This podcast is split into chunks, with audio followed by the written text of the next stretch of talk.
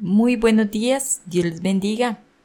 Bienvenidos nuevamente a su devocional Momento de Fe. Les habla Janet Flores y hoy quiero compartirles un tema importante acerca de el matrimonio, tomado de la revista Fuente.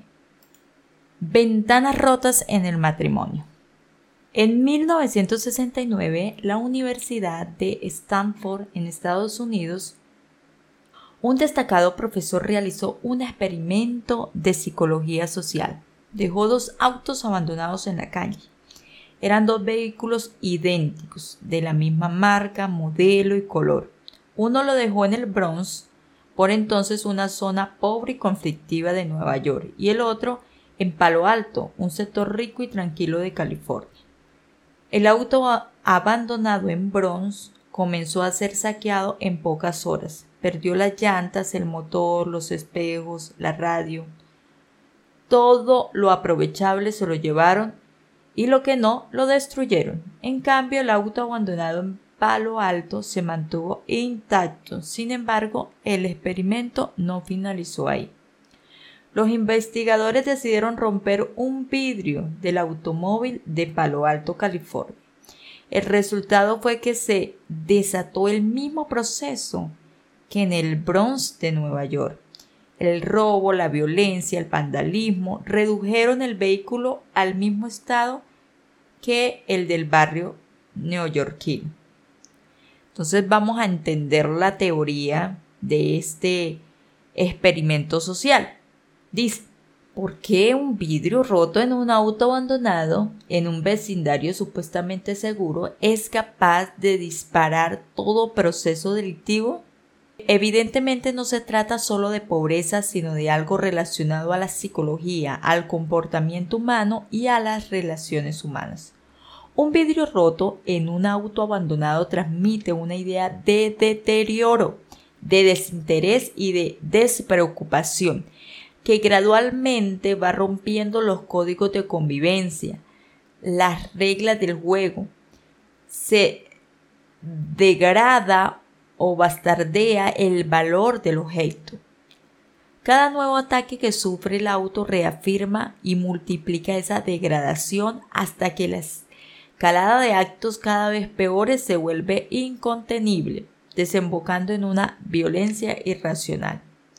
En experimentos posteriores, otros psicólogos y sociólogos desarrollan la teoría de las ventanas rotas, que desde un punto de vista criminológico concluye que el delito es mayor en las zonas donde el descuido, el desorden, el maltrato son mayores.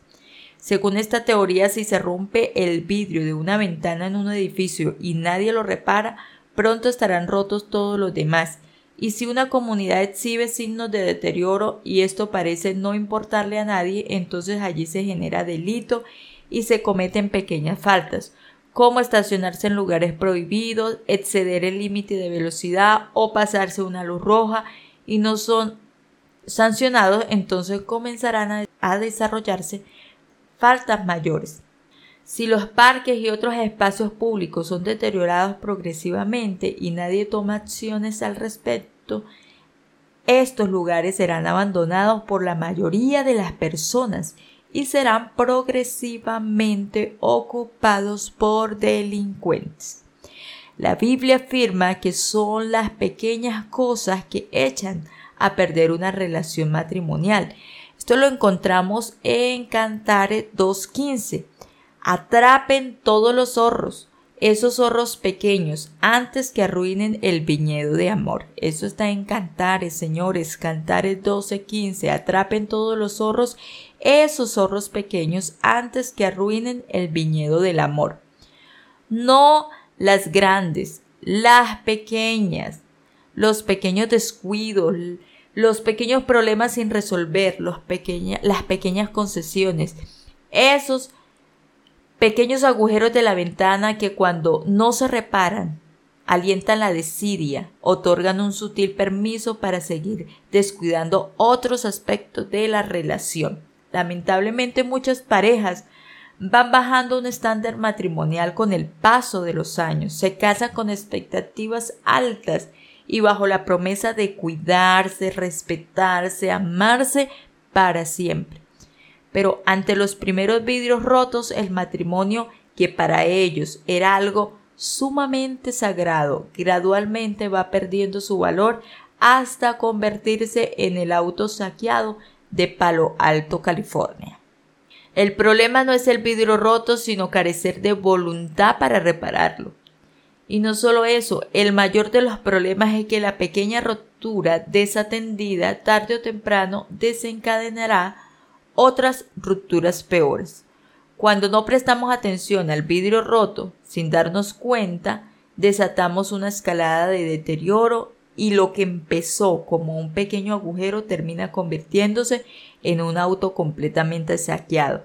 Una pequeña falta de respeto lleva a un pequeño insulto y este a su vez le da permiso a una pequeña expresión de violencia que al poco tiempo se convierte en un pequeño golpe que a su vez y ahí sucesivamente siguen el, sigue el deterioro en el matrimonio. El consejo de la Biblia es sumamente claro. Atienda las cosas pequeñas. Ojo con los pequeños agujeritos en la ventana. No sean negligentes, no sean permisivos, no se acostumbren a vivir con vidrios rotos. Los animo a sentarse como matrimonio y bajo la convicción de que Dios está con ustedes para ayudarlos, que hagan una lista de los vidrios rotos que tienen que reparar en casa. Jamás abandonen los ideales con los que se casaron y sobre todo no abandonen su matrimonio en zona de saqueadores. Dios les bendiga.